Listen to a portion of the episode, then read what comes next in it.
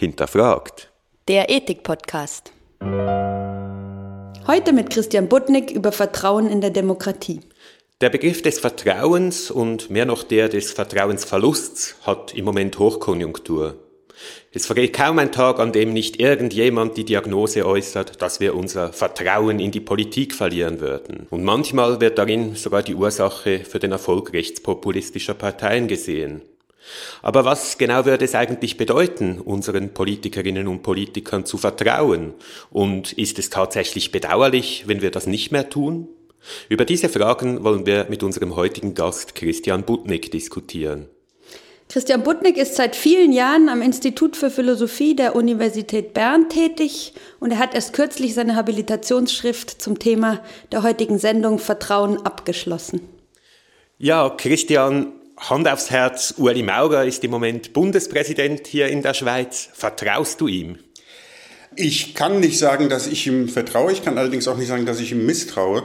Wenn man äh, die Position, die ich zu vertreten versuche, recht krude und kurz zusammenfassen wollte, würde ich sagen, dass diese Kategorien im Fall von Uli Maurer, aber auch im Fall von anderen Politikern und Repräsentanten ganz einfach fehl am Platze sind. Also Vertrauen in der Politik ist etwas, das wir überhaupt gar nicht brauchen. So weit würde ich nicht gehen. Äh, ich habe zwar anfänglich äh, versucht, diese massive These ähm, zu verteidigen, habe dann festgestellt, dass es möglicherweise doch noch alternative Vertrauensverständnisse geben könnte, die zugrunde gelegt werden können, um zu argumentieren, dass Vertrauen in der Politik einen Platz hat. Aber ich glaube, im Großen und Ganzen ist es so, dass wir heutzutage viel zu oft und viel zu schnell von Vertrauen reden, wenn es um politische Zusammenhänge und Fragestellungen geht.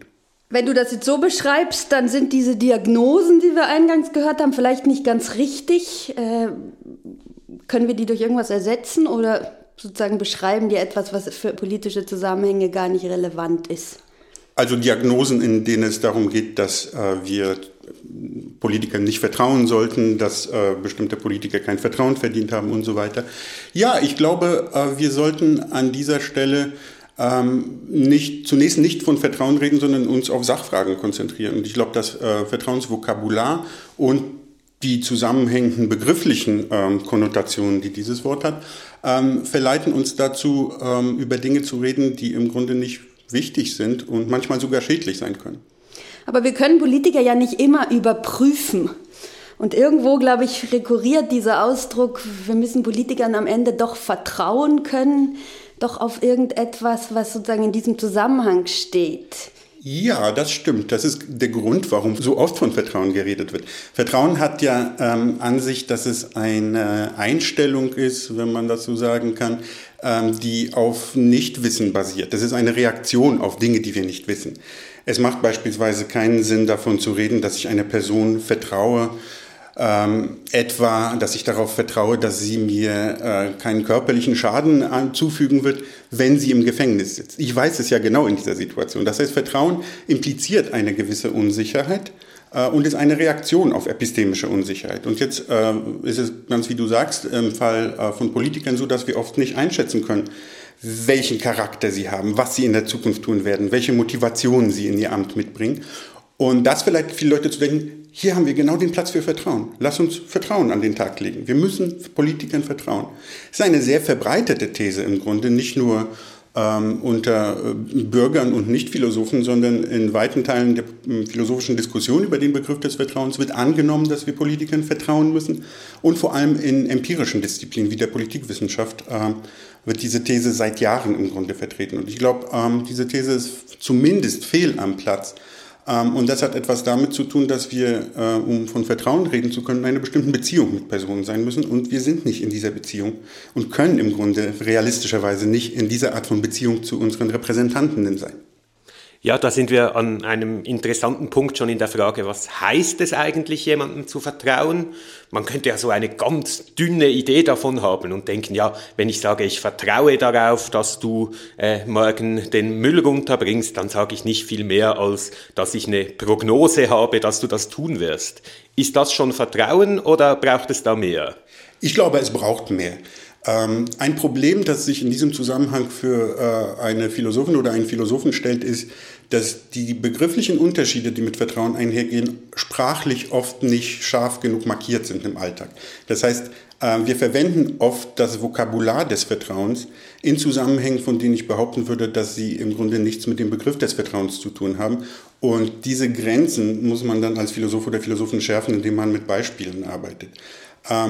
Was du jetzt angesprochen hast, ist im Grunde eine der wichtigsten Unterscheidungen, die man in diesem Zusammenhang machen kann. Die Unterscheidung zwischen Vertrauen auf der einen Seite, ein nicht dünnen Begriff des Vertrauens zumindest, und einem Begriff, der in der englischsprachigen Debatte mit Reliance bezeichnet wird. Im Deutschen würde man da wahrscheinlich eher die Verbform sich auf jemanden verlassen äh, verwenden. Und in dem zweiten Fall denke ich, dass wir es tatsächlich mit lediglich prognostischen Überlegungen zu tun haben. Ich beobachte beispielsweise, dass eine Person sich auf regelmäßige Weise benommen hat und schließe daraus, dass sie in der Zukunft ähnlich handeln wird. Das schöne Beispiel, dass Annette Bayer, die Philosophin, die den, den Vertrauensbegriff in die philosophische De Debatte ähm, im Grunde eingeführt hat, äh, in ihrem äh, klassischen Text bringt, ist das Beispiel von äh, den Bürgern von Königsberg, die sich darauf verlassen haben, dass Kant zu einer bestimmten Zeit an einer bestimmten Ecke der Stadt auftauchen wird. Und sie haben sogar ihre Uhren danach gestellt. Historisch ist das vollkommen äh, ähm, an den Haaren herbeigezogen, aber der Punkt ist, die Bürger und Bürgerinnen von Königsberg, sollten sie dies getan haben, haben Kant nicht vertraut. Es wäre absurd zu behaupten, äh, sie würden Kant vertrauen. Kant weiß ja noch nicht mal, dass sie ihre Uhren danach stellen. Er ist vollkommen in Gedanken versunken und macht da seine regelmäßigen Spaziergänge. Kurz, aus äh, Regelmäßigkeiten des Verhaltens kann man Prognosen über das zukünftige Verhalten von Personen ähm, äh, anstellen, aber diese Prognosen haben nicht mit Vertrauen zu tun. Mhm, also wenn wir nur die Prognose haben, dass jemand etwas tun wird, verlassen wir uns auf diese Person. Wenn wir der Person auch vertrauen, dann muss da noch irgendetwas dazukommen. Was könnte dieses etwas sein? Geht es da in irgendeiner Form darum, dass wir denken, die andere Person tut das auch für uns. Und wenn Kant jetzt äh, äh, zur richtigen Zeit dort vorbeigehen würde, weil er denkt, die Leute stellen die Uhr danach und ich muss schauen, dass die Leute die genaue Uhrzeit haben, dann wäre es ein Fall von Vertrauen. Ganz genau so argumentieren ähm, die meisten Prota oder die, zumindest die wichtigsten Protagonistinnen und Protagonisten der äh, philosophischen Vertrauensdebatte. Ähm, in die, Im Rahmen äh, von diesen Modellen wird davon ausgegangen, dass Vertrauen eine spezielle Unterform des Sich-Verlassens ist. Und es wird ganz genauso, wie du es eben skizziert hast, nach diesem Extra-Factor gefragt. Was kommt dazu, um aus bloßem Sich-Verlassen Vertrauen zu machen? Ähm, eine sehr prominente Antwort, die eine ganze Zeit lang gegeben wurde, macht auf den Begriff des Wohlwollens aufmerksam. Also wenn ich Kant vertrauen sollte, dann würde das implizieren, dass ich mich nicht nur darauf verlasse, dass er an einer bestimmten Ecke auftauchen wird, sondern zusätzlich der Auffassung bin oder das Gefühl habe, dass er mir gegenüber wohlwollend eingestellt ist. Diese Analyse ist dann ähm, ziemlich schnell mit Kritik konfrontiert worden. Heutzutage geht man von, von anderen Extra Factors aus. Ähm, beispielsweise wird dafür argumentiert, dass äh, man davon ausgehen muss, dass die Person, auf die man sich verlässt, ein bestimmtes Commitment haben muss, etwas zu tun, nämlich das, was man von ihr erwartet. Ähm, ich halte diese Analysen ähm, zum Teil für plausibel oder denke, dass sie plausible Elemente enthalten, aber ich glaube, dass sie insgesamt in eine falsche oder missverständliche Richtung weisen, weil sie letzten Endes Vertrauen als eine äh, Form des sich Verlassens interpretieren. Und sich verlassen ist eine mentale Einstellung ähm, zu der man sich jederzeit entschließen kann. Es ist eine praktische Einstellung. Ähm, und ich glaube, dass Vertrauen nichts ist, was äh, unter unserer willentlichen Kontrolle ist.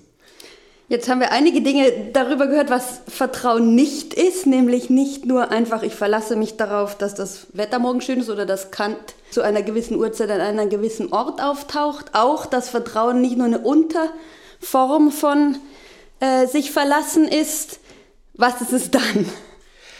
Mein Vorschlag ist, dass Vertrauen im Grunde keine mentale Einstellung charakterisiert, wie beispielsweise sich verlassen oder eine Überzeugung oder eine Emotion, äh, sondern dass Vertrauen eine bestimmte Beziehungsform charakterisiert.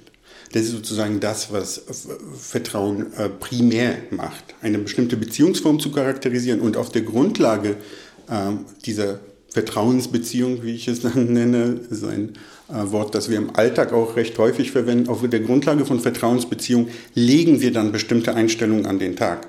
Und da ist wiederum der plausible Kern der Analysen, von denen ich eben gesprochen habe. Ja, Vertrauen hat auch eine Verlassenskomponente. Typischerweise ist es so, dass wir im Rahmen von Vertrauensbeziehungen und Freundschaften sind hier ein sehr äh, wichtiges paradigmatisches Beispiel für eine Vertrauensbeziehung, dass wir also im äh, Rahmen von Vertrauensbeziehungen äh, uns auf unsere Vertrauenspartnerinnen und Partner verlassen können. Und der Witz ist, äh, wir können das machen, ohne induktive Schlüsse zu machen. Das heißt, dieser ganze prognostische Aufwand, den wir ansonsten äh, im Fall von bloßen sich verlassen, wie es dann äh, genannt wird, betreiben, ist im Fall von Vertrauensbeziehungen oft nicht nötig. Ganz im Gegenteil, ähm, Vertrauen, und das ist, glaube ich, eine sehr, sehr wichtige, massive Intuition, Vertrauen kommt dann ins Spiel, wenn zum Beispiel die Prognosen in die, in die andere Richtung weisen. Wenn ich also denke, ähm, alles spricht dafür, dass diese Person sich anders verhalten wird, als ich es von ihr erwarte. Aber ich vertraue ihr. Und deswegen gehe ich davon aus, sie wird mich nicht betrügen oder hintergehen. Das ist, glaube ich, der paradigmatische, klassische Fall von Vertrauen. Und ähm, an, an dieser simplen Analyse sieht man, dass Vertrauen nicht zwangsläufig oder vielleicht gar nicht sogar mit ähm, induktiven Überlegungen und Prognosen zu tun hat. Heißt das, dass Vertrauen eigentlich schon fast ein irrationales Phänomen ist, dass wir in Vertrauensbeziehungen äh, prognostische äh, Annahmen irgendwie uns zu eigen machen, von denen wir eigentlich Evidenz haben, dass sie falsch sind? Ähm, das ist eine sehr gute Frage, weil der Begriff, oder vielleicht müsste man an dieser Stelle das Phänomen des Vertrauens über lange Zeit als ein irrationales Phänomen betrachtet wurde. Ich glaube, das ist auch der Grund, warum Vertrauen erst recht spät im Fokus von, von philosophischer Aufmerksamkeit gestanden hat. Man hat es als so eine Art Gefühl ähm, verstanden, das keinen Gründen zugänglich ist als etwa Mitte der 80er Jahre Vertrauen angefangen hat, im Zentrum von äh, philosophischen Diskussionen zu stehen, hat man dann im Gegenteil äh, dafür plädiert, dass, dass es sowas gibt wie Gründe für Vertrauen. Ähm, und die Positionen, die ich eben erwähnt habe, versuchen alle auf die eine oder andere Weise auszuweisen, was solche Gründe für Vertrauen sind. Wenn man äh, beispielsweise auf diesen Begriff des Wohlwollens, den ich eben erwähnt habe, abhebt, dann äh, denkt man, dass es einen Grund für Vertrauen in eine andere Person darstellt, wenn man Evidenz dafür hat, dass sie einem Wohlwollen entgegenbringt. Jetzt habe ich gesagt, dass ich selber diese Analyse nicht, äh, nicht plausibel finde. Ähm, ich glaube trotzdem nicht, dass wir zurück zu der Auffassung müssen, dass Vertrauen ein irrationales oder irrationales Phänomen darstellt. Aber ich glaube nicht, ähm, dass es so etwas gibt wie einen konkreten Grund, warum ich in einer bestimmten Situation einer Person vertrauen oder nicht vertrauen sollte. Aber wir reden doch davon, dass jemand vertrauenswürdig ist. Irgendwie, das ist eine Beschreibung, die nicht von unserer subjektiven Einstellung dieser Person gegenüber abhängt, sondern irgendwie auf solche ja. Gründe verweist. Ist das eine Sprecher, die wir deshalb ablegen sollten? Ja, das ist tatsächlich so. Und äh, äh, das, ist ein, ein ziemliches Problem sozusagen für eine Position, wie ich sie vertrete. Was fängt man mit dem Begriff der Vertrauenswürdigkeit an? Und hier kommt etwas ins Spiel, was ich glaube ich eingangs schon erwähnt habe, nämlich dass äh, die Art, wie wir ähm, die Phänomene des Vertrauens und des sich verlassen sprachlich markieren, oft nicht sehr eindeutig ist in der, in der Alltagssprache. Ich glaube, in den meisten Fällen, in denen wir von Vertrauenswürdigkeit reden, gehen wir von dem Verlassensbegriff aus, von so einer prognostischen äh, Überlegung aus. Ähm, X ist vertrauenswürdig, heißt, er wird mit einer hinreichend hohen Wahrscheinlichkeit die, die, die Dinge tun, äh, die wir von ihm erwarten. Ähm, was im Begriff der Vertrauenswürdigkeit oft auch eine Rolle spielt, sind Kompetenzzuschreibungen. Ähm, jemand ist vertrauenswürdig in dem Sinne, dass er oder sie in der Lage ist, eine bestimmte politische Maßnahme umzusetzen. Es ist kein äh, Spinner, es ist niemand, der äh, keine Ahnung davon hat, wie das Geschäft der Politik äh, vonstatten gehen sollte. Kompetenzzuschreiben haben meiner Ansicht nach äh, allerdings ebenso wenig mit, mit dem eigentlichen Vertrauensbegriff zu tun, sondern sind diesem Begriff vielleicht vorgelagert. Nun, du sagst, Vertrauen setzt Vertrauensbeziehungen voraus. Ähm, um zu verstehen, wem wir tatsächlich dann vertrauen können, müssten wir etwas mehr noch darüber erfahren, äh, worin solche Vertrauensbeziehungen bestehen. Was konstituiert so eine Beziehung, in der wir vertrauen können? Ja, genau, das ist äh, wahrscheinlich die zentrale und äh, eine sehr wichtige Frage, auf die es nur eine komplexe Antwort gibt. Ähm, ich glaube, dass äh, Vertrauensbeziehungen als Beziehungen dadurch charakterisiert sind, dass sie eine ähm, historische, zeitliche Dimension haben und dass persönliche Interaktionen stattfinden. Das für sich genommen ist allerdings noch keine besonders gute Antwort auf deine Frage, weil man sich fragen kann, warum sind diese Dimensionen wichtig? Und ich glaube, wenn man es zusammenfassend und etwas krude formulieren sollte, dann ähm, charakterisiert Vertrauensbeziehungen das in ihnen die Vertrauenspartner die Gründe der jeweils anderen Person als die eigenen Gründe auffassen können. Das heißt, wenn ich sehe, dass im Rahmen einer Freundschaft einer Person eine Notlage ist, dann verstehe ich ihre Notlage auf eine ähnliche Weise, wie sie ihre Notlage versteht. Sie ist genauso relevant und dringend für mich. Und um auf diese Weise an eine andere Person äh, denken und fühlen zu können, äh, muss man äh, bestimmte Fähigkeiten einüben, beispielsweise empathische Fähigkeiten. Ähm, es geht darum, die andere Person kennenzulernen, um überhaupt zu verstehen, in welchen Situationen sie ist. Dazu braucht es Zeit und ich glaube, das erklärt, warum es äh, diese historische Dimension braucht. Jetzt hast du gesagt, Vertrauen ist eine Form von Beziehung. Das klingt so ein bisschen globaler als äh, das sich verlassen. Ich verlasse mich darauf, dass Leute eine bestimmte Handlung ausführen. Vertrauen klingt jetzt, gibt's nur so als Gesamtpaket. Ich vertraue einer Person insgesamt im Leben oder ich tue es gar nicht. Ja, ja, das ist auch tatsächlich so. Äh, im, in der philosophischen Debatte wird dieser Unterschied, auf den du abhebst, oft im Jargon der Zweistelligkeit versus Dreistelligkeit von Prädikaten äh, ähm, zum Ausdruck gebracht. Ähm, die meisten Positionen, die heutzutage vertreten werden, gehen davon aus, dass Vertrauen ein dreistelliges Prädikat ist. Dass eine Person einer anderen Person vertraut, und zwar in einer bestimmten Hinsicht. Oder dass A B vertraut in einem bestimmten Handlungskontext. Oder noch anders, dass A darauf vertraut, dass B irgendetwas Konkretes tun wird. Diese ganzen Spezifikationen sind äh, typisch für Vertrauen oder sogar notwendig für Vertrauenszuschreibung. Das ist das, was Vertreterinnen und Vertreter von äh, äh, Vertrauenspositionen heutzutage behaupten würden. Ich würde dagegen sagen, Vertrauen ist ein zweistelliges Prädikat. Es wird nicht spezifiziert äh, und es charakterisiert zunächst eine bestimmte Beziehungsform. Und aus, auf der Grundlage dieser Beziehungsform können sich dann dreistellige Verlassenssituationen ergeben. Wenn ich beispielsweise in die Situation komme, dass ich von einem Freund etwas erwarte dann verlasse ich mich darauf, dass er mich vom Bahnhof abholen wird. Das ist jetzt dreistellig, konkret, spezifisch auf einen bestimmten Kontext gerichtet. Aber es ist diese Verlassensrelation, die hier eine Rolle spielt. Und ich verlasse mich auf, auf ihn oder auf sie, weil wir in einer Vertrauensbeziehung zueinander stehen. Und dass wir in einer Vertrauensbeziehung zueinander stehen, ist wiederum eine zweistellige Geschichte, die nicht weiter spezifiziert.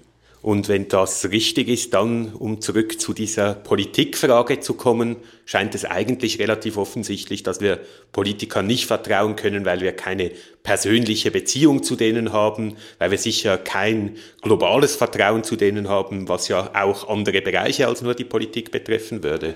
Ganz genau, das ist die äh, These, die ich stark zu machen versuche.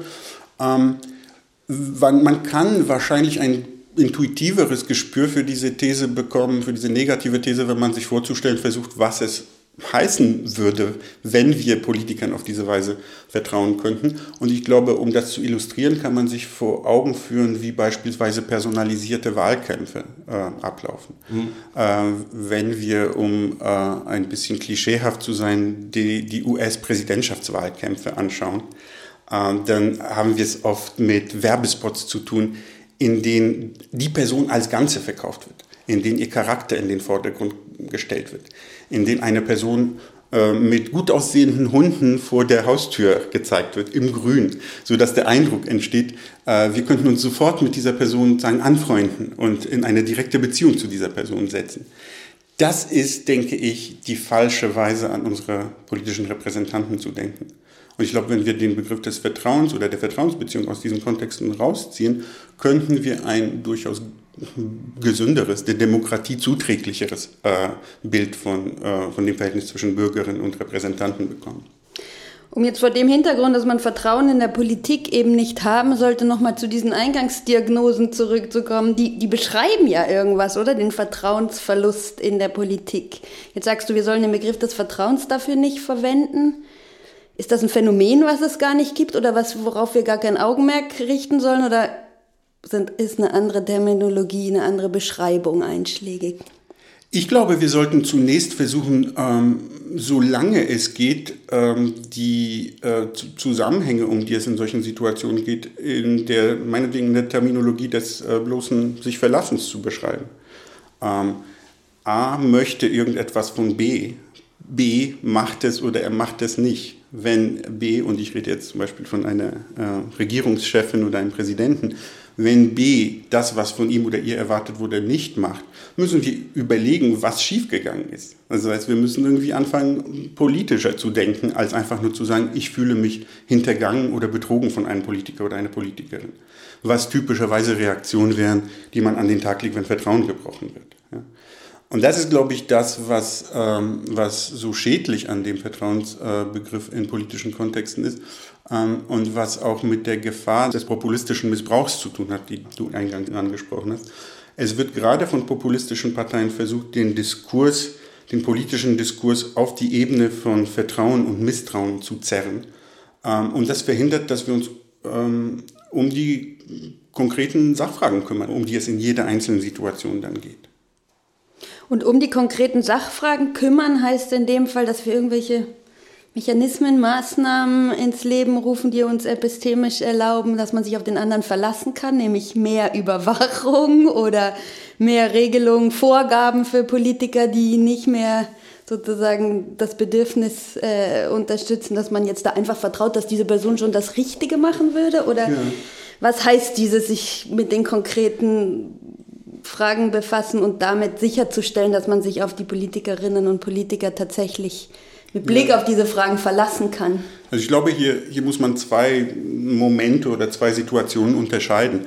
Auf der einen Seite glaube ich, dass ähm, gerade wenn es um populistische Parteien ähm, geht, ähm, dass diese Vertrauensebene viel zu schnell ins Spiel gebracht wird. Zu Zeitpunkten, wo sozusagen der politische Diskurs ähm, durchaus noch weiterlaufen könnte. Und hier ist, glaube ich, die angemessene Reaktion, wie ich eben angedeutet habe, darüber zu reden, wie wir beispielsweise bestimmte Ziele umsetzen wollen. Es geht ja in der Politik oft auch um Umsetzungsfragen. Wir alle wollen, dass die Arbeitslosigkeit möglichst gering ist. Und dann müssen wir uns eben darüber streiten, wie wir das am besten ähm, ähm, realisieren können. Ähm, in der Demokratie streitet man sich natürlich auch irgendwo über Ziele. Man streitet sich darüber, was das Gemeinwohl ist, etc. etc. Und diese Diskussionen ähm, sollten weiterlaufen in einer Demokratie und sie werden unterbunden, indem man äh, als populistischer Politiker oder Politikerin darauf hinweist, da hat dich jemand betrogen. Ähm, das sind die Establishment-Politiker, die die ganze Zeit ohnehin nur lügen und ihre eigenen Interessen im Sinn haben. Ähm, das führt letztendlich dazu, dass man konkrete politische Auseinandersetzung gar nicht führt, sondern sich enttäuscht wegwendet. Und das ist eben die Gefahr, in der wir im Moment stecken, wenn es um populistische Parteien geht. Und die zweite Ebene kommt dann ins Spiel, äh, wenn wir festgestellt haben, da ist irgendjemand, ein Politiker, der uns repräsentiert oder sogar äh, in der Regierungsverantwortung steht. Und dieser Politiker oder diese Politikerin benimmt sich auf eine Weise, die klar missbräuchlich ist. Auch da hätten wir Anlass, äh, Misstrauen an den Tag zu legen und uns abzuwenden. Aber ich glaube, ähm, auch da sollten wir versuchen, das zunächst zu verhindern und stattdessen überlegen, wie wir unsere institutionellen Mechanismen gestalten, um diese Art von Missbräuchen äh, in Zukunft zu verhindern.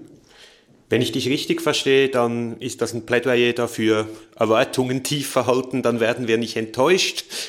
Meine Frage ist ein bisschen die, Politikerinnen und Politiker können ja auch aus zynischen Gründen tun, was wir von ihnen erwarten. Also sie können einfach einzig und allein an ihrer Wiederwahl interessiert sein und wir können uns dann darauf verlassen, dass die keine unpopulären politischen äh, Maßnahmen ergreifen, aber ihre Motivation ist einzig und allein die Wiederwahl. Man könnte jetzt denken, dieser Vertrauensbegriff, der beinhaltet eben ein bisschen mehr als sich verlassen auf, was wir eigentlich wollen, sind Politikerinnen und Politiker, von denen wir genuin glauben, dass die eben das Gemeinwohl im Blick haben. Ist da nicht irgendwie ein kleiner Rest vorhanden von etwas, was wir doch wollen, was mehr als das bloße sich verlassen auf ist? Ja, das ist tatsächlich so und ich glaube, das ist auch der Grund, warum ich dann letztendlich ähm, in meinem Nachdenken über Vertrauen in politischen Kontexten dann doch so einen Schlenker, einen Schritt zurück gemacht habe. Es gibt einen Raum für Vertrauen. Ähm, allerdings glaube ich, dass man, bevor man über diesen alternativen Vertrauensbegriff redet, erst einmal konstatieren sollte, dass es uns im Grunde, wenn es über Leben von Demokratien geht, reichen würde, wenn wir zynische Politiker hätten, die aus Angst äh, abgewählt zu werden, das Richtige machen. Mhm. Ja? Ähm, es wird oft äh, so alarmistisch von Vertrauen in Demokratien gesprochen, so als ob die bloße Abwesenheit von so einem echten, tiefen Vertrauen in Politiker schon bedeuten würde, dass unsere Demokratien uns um die Ohren fliegen. Das ist nicht so. Ähm, die institutionellen und legislativen Mechanismen, die es gibt, ähm, oder die man implantieren kann, funktionieren als Kontrollmechanismen. Das ist auch ganz richtig so. Ich möchte mich im Grunde nicht äh, darauf verlassen, dass die Personen, die exekutive Gewalt zum Beispiel haben, das ist jetzt ein leicht anderes Thema, ähm, aber dass diese Personen ähm, aus moralischen Gründen das Richtige tun. Das reicht mir einfach nicht. Genauso reicht es mir nicht, wenn ich an Politiker und Regierungsvertreter denke, ähm, dass ich irgendwie so eine Art von Hoffnung habe, dass diese Menschen ähm, ähnlich motiviert sind wie ich, der ich mich als guter Mensch verstehe.